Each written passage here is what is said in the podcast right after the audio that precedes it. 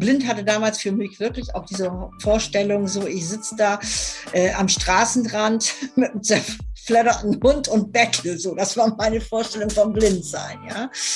Und dann war das für mich wirklich so, dass ich gesagt habe, okay, dann werde ich mich halt umbringen. So. Das war für mich, das stand für mich so. Als mit 12, 13 stand das für mich so.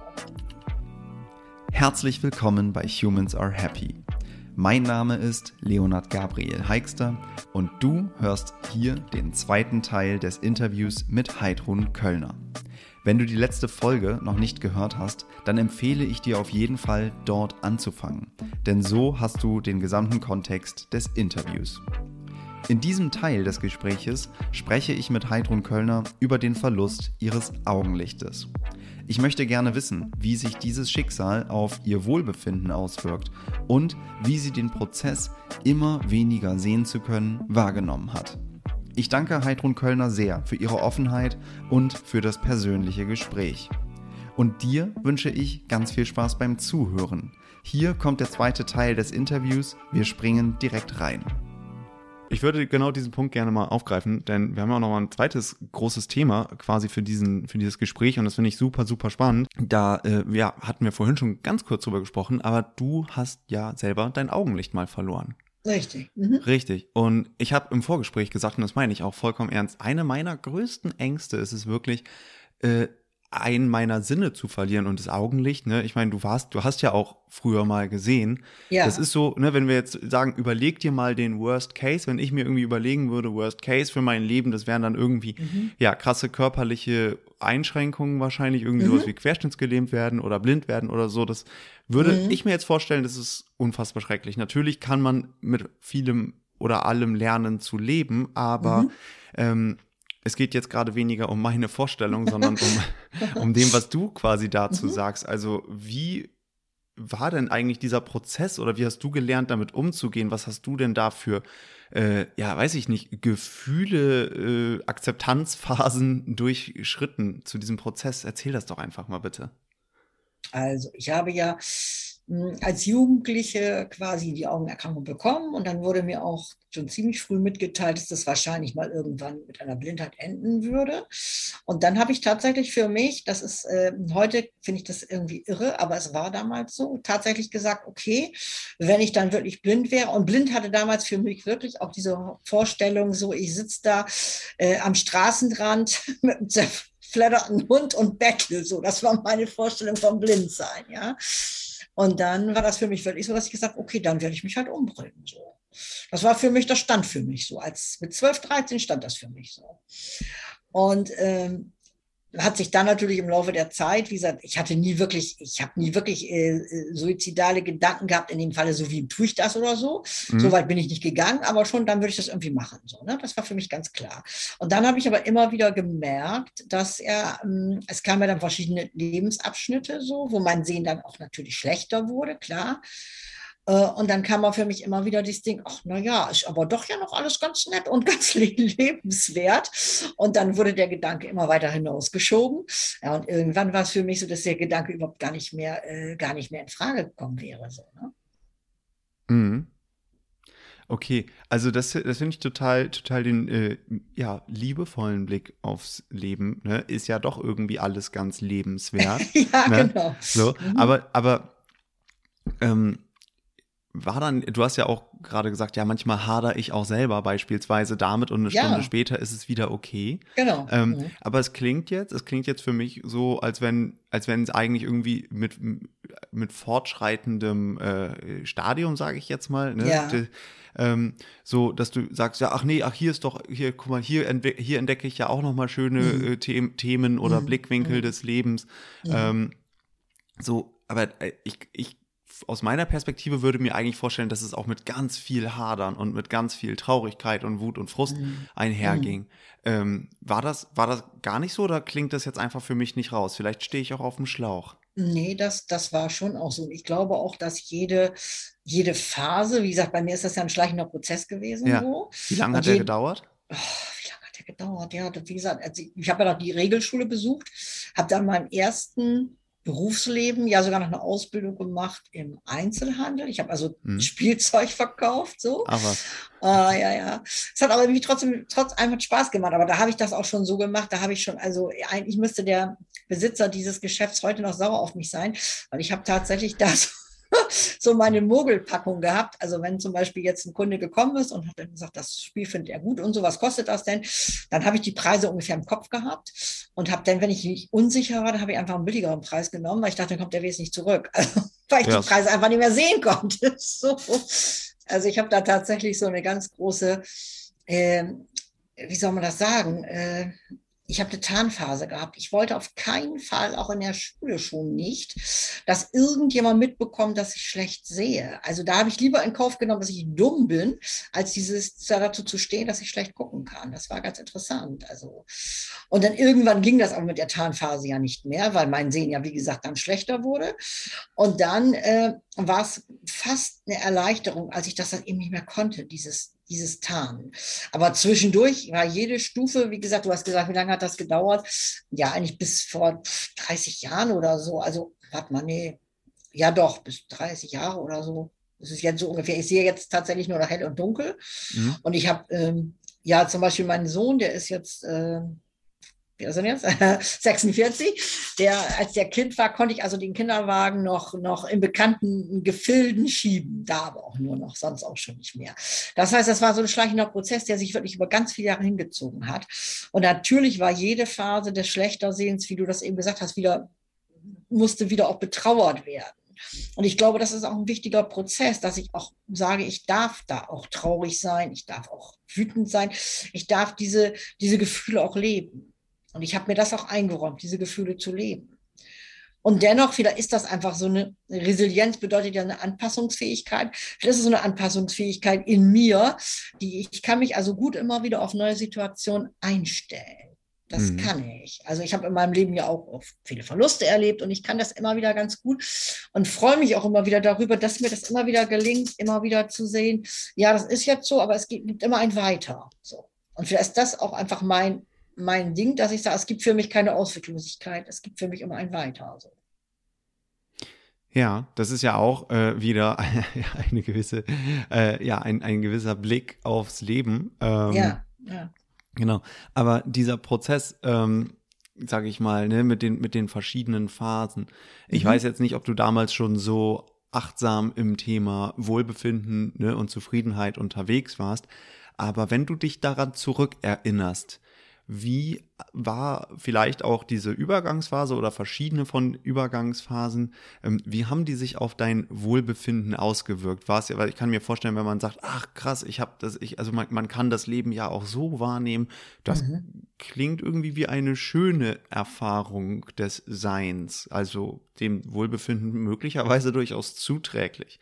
Auf der anderen Seite äh, kann es natürlich auch sein, dass es ähm, ja, bezogen aufs Wohlbefinden überhaupt nicht schön war, wenn man sich die ganze Zeit irgendwie versteckt, was du gerade mit Tarnphase ja. ähm, betitelt mhm. hast. Wenn du da zurückblickst, welche Gefühle hast du da heute? Also das war eine ganz, ganz schwierige Phase in meinem Leben. Und ich habe heute das Gefühl, dass ich denke, ich hätte mir das Leben leichter machen können. Also ich habe mich da ständig ja, ich habe ja ständig in einer Rolle gelebt. Und das war, war die, ich glaube, eine der schwierigsten Phasen meines Lebens, in dieser Rolle zu leben. Mhm. Weil ich war ja nicht sehr ich selbst. Ne? Ich habe immer irgendwie versucht, eine Rolle zu spielen, die ich ja, das ging ja. Ja. Ging ja nur bis zu einem gewissen Grad so. Und ich glaube, ich hätte mir das Leben viel leichter machen können. Auf der einen Seite denke ich, ja gut, es ist ja so, wie es ist. Und ich habe jetzt dadurch vielleicht auch eine gewisse Stärke rausgezogen. Aber ich hätte also aus heutiger Sicht, wenn ich die Uhr nochmal zurückdrehen könnte, denke ich, wäre es natürlich für mich äh, besser gewesen, nicht diese Tarnphase zu haben. Auf der einen Seite, auf der anderen Seite, das weiß ich, da habe ich auch schon oft drüber nachgedacht. Ich bin ja jetzt schon 66, das heißt, ich habe ja an einer Zeit, äh, diese Phase durchgemacht, wo es das noch nicht gab, was es heute gibt. Es gab keine integrative Beschulung. Ich weiß, dass meine Eltern äh, vom Augenarzt immer die Empfehlung hatten, ich sollte nach Hamburg auf so eine Sehbehindertenschule und da habe ich mich sowas von krass gegen gewehrt. Ich das will ich nicht. Mhm. Und ich habe in meinem Leben, ich bin ja jetzt in, in der dritten festen Beziehung und mein zweiter äh, Mann, der ist blind gewesen, geburtsblind. Der war mhm. tatsächlich in einem Internat für blinde Menschen. Und äh, da habe ich oft mitbekommen, wie eng diese Welt gewesen ist. So. Und da bin ich auch auf der einen Seite sehr froh, dass ich mich da so gegen gewehrt habe, mit all dem, was vielleicht auch belastend war, weil ich bin dieser, ich bin nicht in diese, diese separate Welt gekommen. Ich bin immer in der Welt der Sehnen geblieben. Und das ist, ich kenne, wie gesagt, einige Menschen, die eben diese Internatsgeschichte hatten. Und ich glaube, dass das nicht nur immer gut ist. Es, ich will das auch nicht verteufeln. Es gibt bestimmt Menschen, für die ist das richtig. Aber ich glaube, für mich wäre das nicht richtig gewesen. So. Mhm. Und ich okay. glaube, wenn ich dieses Zahnverhalten in gewisser Weise nicht gehabt hätte, dann hätte ich auch mehr Druck bekommen von anderen Seiten, eben zu sagen, ja, nun, nun wird es aber Zeit, dass du mal die Regelschule hier verlässt oder nun kannst du die Ausbildung nicht mehr machen oder oder, ne? So. Ja, gut, das kann natürlich sein. Das äh, mhm. ist schwierig zu sagen.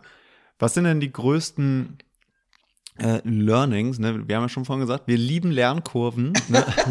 So. so oder so. Ja. Wir lieben Lernkurven. Ne, also, was sind so für dich jetzt äh, ja aufs Leben gesehen, ne? Die, die, die, die Lektionen oder die, die, die Perspektiven, vielleicht besser gesagt, die du dadurch gewonnen hast? Ja, das, was ich eben schon einmal auch gesagt habe, dieses Ich bin einfach dadurch, glaube ich, sehr resilient, äh, resilient im Sinne von wirklich, ich kann mich den Situationen, die mir das Leben stellen, den kann ich mich äh, nicht sofort. Ich hadere da natürlich auch manchmal mit, mit neuen Situationen, das ist ja ganz klar. Die so Schicksalsschläge, natürlich hadere ich damit und trotzdem denke ich, ich kann mich da ziemlich schnell drauf einstellen. Also wenn ich zum Beispiel, was, ich eben sagte, der, äh, mein zweiter Mann ist ja gestorben und auch von jetzt auf gleich sozusagen, das war sehr schockierend. Und ich habe aber auch, denke ich, auch aus heutiger Sicht noch, das ist jetzt 15 Jahre her, ich habe auch diese, diese Trauerphase so gelebt, dass ich nicht daran zerbrochen bin. Und ich glaube, das ist einfach etwas, was ich, was ich ganz gut kann. Ich kann mich gut auf Situationen einstellen, die mir begegnen. So. Mm, ja, das, äh, das kann man auf jeden Fall äh, so mitnehmen. Ich würde nochmal auf eine andere, äh, auf ein mhm. anderes Thema in dem Kontext gerne eingehen und das mhm. ist, ähm, das ist Angst. Ähm, also Vielleicht, vielleicht ist es aber auch mit dem schon beantwortet, was du eben gesagt hast. Ähm, ne, diese Resilienz, mhm. ne, die gibt ja auch eine gewisse Sicherheit. Mal gucken, was da jetzt kommt. Ich werde das schon irgendwie, ich werde das irgendwie handhaben können. Ne? Ja. Ähm, mhm. so, hat das dann vielleicht auch zur Folge, dass du grundsätzlich, dass dein Umgang mit Ängsten sich äh, gewandelt hat? Oder gibt es trotzdem Sachen, wo du sagst, also natürlich, ich meine jetzt nicht, dass jeder Mensch oder dass du deswegen angstfrei für immer durchs Leben gehst. Das, nicht, ne? so, so, das, das, das wäre hochgegriffen, aber hat sich dein Umgang mit dem Thema Angst dadurch gewandelt? Hm, ja, in gewisser Weise ja.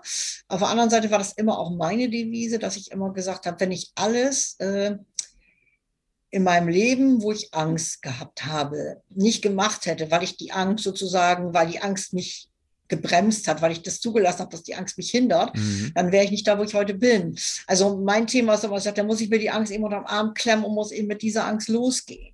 Und es gibt heute immer noch Dinge, wo ich Angst habe. Ich habe zum Beispiel auch ganz, ganz große Angst davor, nicht mehr hören zu können. Das ist für mich was ganz, ganz Schlimmes. So. Mhm. Weil ich bin, wie gesagt, ich bin jetzt 66 und ich habe ja auch im Freundeskreis Menschen, die sind ja jünger, älter gemixt, aber viele, die jetzt auch älter sind schon als ich und wo das Hören auch schlechter wird. Und dann bin ich immer so, dass ich denke, oh, wenn ich nicht mehr richtig gut hören kann, das wäre für mich etwas ganz, ganz, ich weiß, dass ich damit leben könnte, aber ich weiß, dass das auch nochmal sehr, sehr angstbesetzt wäre für mich.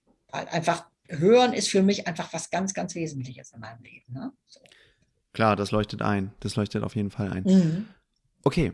Ähm, dann würde ich gerne nochmal ähm, auf einen Punkt auch eingehen, der, äh, ich, ich zitiere dich da jetzt mal auf deiner Website, ich sehe ja. was, was du nicht siehst. ne? Also ja. du weißt, worauf ich hinaus will. Ja. Ne? Wie gelingt äh, oder wie geht man denn sensibel, sage ich jetzt mal, mit äh, betroffenen Menschen um und an der Stelle schon den Einschub? Ich weiß gar nicht, ob Betroffenheit jetzt das richtige Wort ist, ne? aber äh, mhm. Menschen, die blind sind. Ne? Ich habe, ähm, mhm. ähm, ne, wir haben ja so Thema politische Korrektheit ist ja sowieso ja, eins, was, was du lachst schon, ne? Ja. genau, was, äh, wo man manchmal auch gar nicht so richtig weiß, äh, was darf ich jetzt sagen, was nicht. Aber ja, es geht ja genau. nicht darum, dass man unbedingt einem Regelkatalog entspricht, sondern ich mhm. versuche wirklich ähm, mich so auszudrücken, dass ich durch Sprache möglichst keine Menschen ausschließe oder vielleicht auch, gerade mhm. wenn es irgendwie ums Thema Gendern oder so geht, dass ja. man jetzt nicht irgendwie patriarchale Zustände ähm, mhm. unbedingt dadurch noch festigt, sondern vielleicht sogar auch aufmerksam macht und eben sensibel ist mit dem, wie man sich ausdrückt, weil das ja auch äh, im Grunde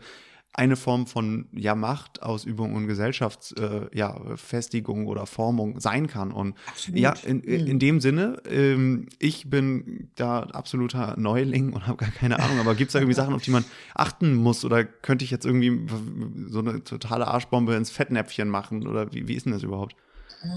Also ich glaube, es ist wichtig, einfach die, die nicht zu versuchen, jetzt eine neue Sprache zu entwickeln. Also ja. ich kenne das auch so, dass jemand zu mir sagt, ach, jetzt, äh, ähm, ich, sag ich zum Beispiel, ich war im Kino, ach, du hast den Film gesehen. Oh, nein, das darf ich ja nicht sagen, dass du den gesehen hast. Du hast ihn ja nur gehört. Und ich sage, also, weißt du, ich sage, oh, ich habe Fernsehen geguckt. Ich sage, ich habe Fernsehen gehört. So, ich will keine ja. neue Sprache entwickeln. Das finde ich Quatsch, so, ne? Ja. Äh, was ich, mh, mh, negativ finde, ist manchmal so dieses, ja, du bist ja blind, du bist ja trotzdem ganz gut drauf.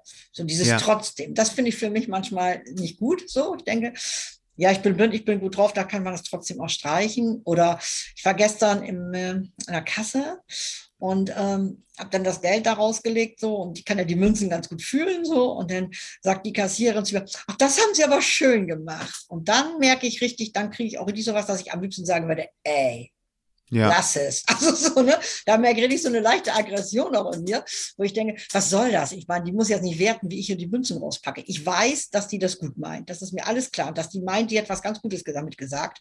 Ich habe es auch nicht äh, korrigiert, weil ich habe einfach nur ne, Manchmal ja. sie atmen und lächeln ganz gut.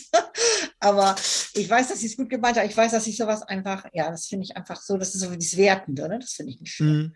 Ja, Ansonsten, glaube ich, kann man nicht viel falsch machen. Äh, äh, okay, aber das eine ist das Wertende, ne? Ähm, mhm. Und wenn ich, und, und wenn wir jetzt beim Beispiel von eben sind, das Wort trotzdem, das ist ja, mhm. das, das bringt ja eine Bewertung rein. Ganz genau. Ne? Mhm. Auf der anderen Seite würde man jetzt sagen, die ist blind und trotzdem gut drauf. Damit habe ich die Blindheit erwähnt und durch das trotzdem bewertet.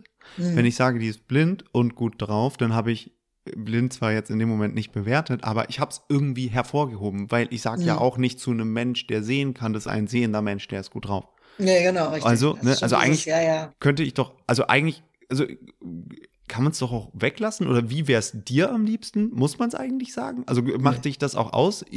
So, ne? Also ich meine, das wäre, das reduziert einen doch irgendwie immer so ein bisschen auf irgendwas, ne? Ich meine, ja, ganz genau. ich, ich bin ja auch kein Mensch, der, äh, keine Ahnung, mit der rechten oder linken Hand schreibt. So. ja, natürlich hast du ja das reduziert. Und für mich ist tatsächlich meine Blindheit wirklich ein Teil von mir, aber es macht mich nicht aus. Und das, mhm. und da glaube ich, und daran ist sicherlich auch ein Punkt, äh, warum ich auch noch gerne, ich bin ja offiziell schon Rentnerin, immer noch gerne und auch viel arbeite, weil mir Arbeit viel Freude und Spaß macht, weil ich das Gefühl habe, dass da, hm, dass das dann auch irgendwie verschwindet bei den Menschen, dieses, ne, die ist ja blind, das tritt in den Hintergrund, so. Mhm. Und auch in meinem privaten Rahmen. Also ich finde das durchaus, hm, viele finden das ja wieder empörend, aber wenn mich zum Beispiel mein, mein Mann jetzt, was weiß ich, der geht jetzt los und plötzlich, sag ich mal, lässt er mich da stehen. Dann würden viele, wie kann er das machen? Und dann, oder auch wenn das eine Freundin macht, und dann sage ich aber um einerseits ja auch ganz schön, weil in dem Moment haben die es völlig vergessen, dass ich nicht gucken kann. Mhm. Und das hat ja auch eine Qualität. Ne? Nicht diese ständig so, ich muss ja immer darauf achten, sie sieht das ja nicht. Natürlich ist das in manchen Dingen oder in vielen Dingen wichtig. Auf der anderen Seite, wenn das nur darauf hinausläuft, ist es auch schief. Dann ist es auch mal ganz gut, wenn jemand einfach mal sagt, oh Mist, ich habe völlig vergessen, dass du es nicht siehst. So. Das hat ja auch eine Qualität. Also für mich ja. eine Qualität. So. Ja, ja, ja, klar, verstehe ich total. Mhm. Ja, spannend. Ähm, ich finde es, ich find's, also muss ich an der Stelle einfach aus meiner persönlichen äh. Perspektive äh, rückgeben. Ne? Also klar, man, man kann mit allem umgehen, aber ich finde es ich find's total, ähm, total krass, wie du das, oder krass ist nicht das richtige Wort, äh, eindrucksvoll würde es besser treffen, ähm, ne, wie du sagst, ja, aber guck mal, ne, es ist jetzt nicht so, ich, ich höre deswegen irgendwie total besonders gut oder so, sondern, mhm. sondern dieses, guck mal, was mir das gibt, ne, einfach so dieses, ich kann mit Situationen umgehen, ne, ähm, mhm. und vielleicht, ja, also das, also weiß nicht, vielleicht mich beeindruckt es irgendwie gerade an der Stelle. Vielleicht ist auch das einzige Feedback gerade, was oder warum ich das jetzt sage. Mhm. Ähm. ja, ich glaube, es ist auch immer wieder wichtig, also für mich immer wieder wichtig zu sehen, dass ich mir selber auch sage, ich, ich bin jetzt nicht so, so besonders durch meine Blindheit, sondern ich habe, hab, wie alle Menschen, habe ich meine Fähigkeiten, meine Ressourcen, ne, die sind, ja. wobei ich in manchen Stellen auch tatsächlich denke, diese Frage wurde mir auch schon häufiger mal gestellt, ob diese Blindheit für mich was bewirkt hat. Und ich glaube tatsächlich, dass ich, äh, wenn ich nicht blind wäre, dass ich dann ein anderes Leben gelebt hätte, ist ja irgendwie klar. Und ich glaube, ja. dass äh, auch dieser diese Blindheit dazu beigetragen hat, hat, dass ich mich ein Stück sehr, oder nicht ein Stück, sondern dass ich mich sehr wohl in meinem Leben fühle. So. Inwiefern? Das heißt nicht, ja, inwiefern, dass ich Dinge einfach gemacht habe, die hätte ich sonst, glaube ich, nicht gemacht. So. Und dass ich auch Dinge wahrnehme, die, äh, die vielleicht andere auf andere Art wahrnehmen. Aber dass das Visuelle, was mir fehlt, ich habe eine Zeit, Zeit noch in meinem Leben gehabt, wo ich das als sehr defizitär gesehen habe, dass ich das ja nun mal nicht sehen kann. Mhm. Inzwischen merke ich aber auch im Kontakt zu Menschen, dass es durchaus eine Qualität sein kann, die Menschen nicht zu sehen, um sie eben nicht vielleicht gleich in Schubladen zu stecken. Allein was das Optische angeht oder ne, so. Oder ja. Emotionen eben auf andere Art wahrzunehmen. Also wenn ich mit Menschen arbeite, dann merke ich auch ziemlich schnell, hm, was die bewegt, was die berührt. Und dazu muss ich es nicht sehen. Also ne, das ist einfach eine andere Art der Wahrnehmung. Und ich glaube, dass das auch eine große Qualität hat für mich. Ja, auf jeden Fall. Doch, das äh, leuchtet ein und macht absolut Sinn. Mhm. Ah, Verrückt, auf jeden Fall. Also ist ein Themenfeld einfach für mich, mit dem ich so wenig Berührung habe. Ähm, ich weiß noch früher, meine Oma, als sie noch gelebt hat, die hat, ich weiß gar nicht, irgendeine Augenkrankheit gehabt. Und als wir Kinder waren, hat die dann immer, äh, dann war das klar, dass die Augen irgendwie schlechter werden. Und dann haben yeah. meine Großeltern immer in irgendwelche ich weiß gar nicht, so Heilquellen oder sowas gefahren, so, ne? weil die dann gehofft haben, dass Jesus oder Gott oder so den dann irgendwie da ja, nochmal, mhm. nochmal ein bisschen gnädig ist. Und es war aber jedes Mal, ich weiß noch, wenn meine Mama dann reinkommt, ich habe zwei Geschwister, ja.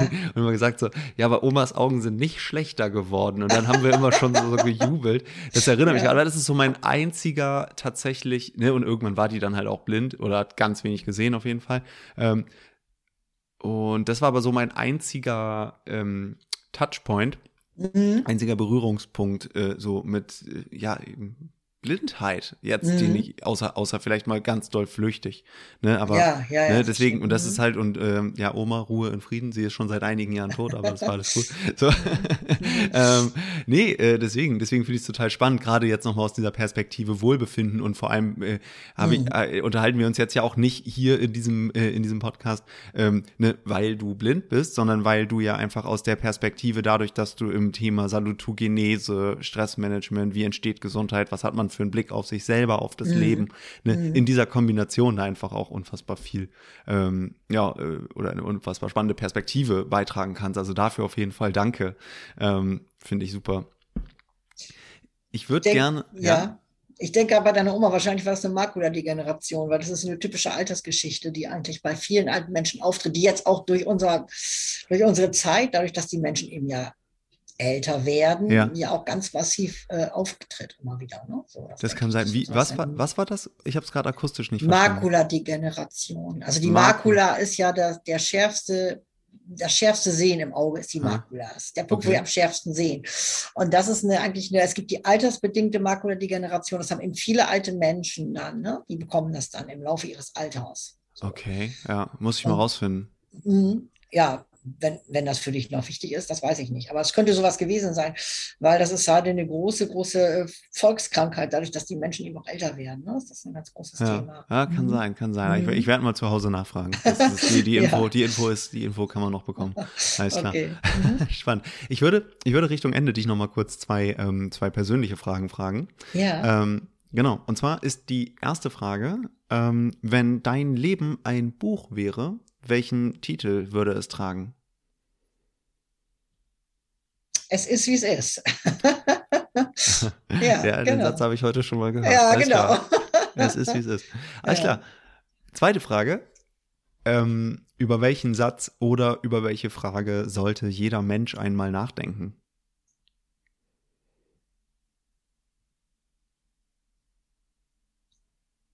Ja schon über den Sinn seines Lebens. Also was macht mich, was macht mich aus, was macht mein Leben sinnvoll für mich? Und äh, wie, wie man so schön sagt, wenn ich äh, vielleicht irgendwann diese Welt verlasse, was habe ich bewegt? Habe ich was bewegt? Und wenn ja, was habe ich bewegt?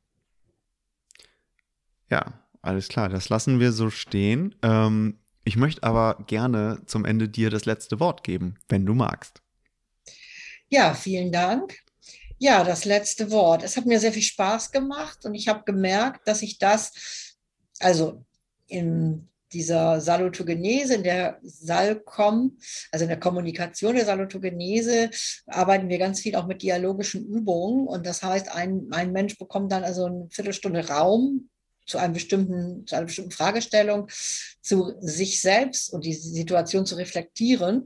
Und ich habe jetzt mal wieder gemerkt, dass es ganz schön ist, auch für mich jetzt mal wieder, mich selbst durch unser Gespräch zu reflektieren.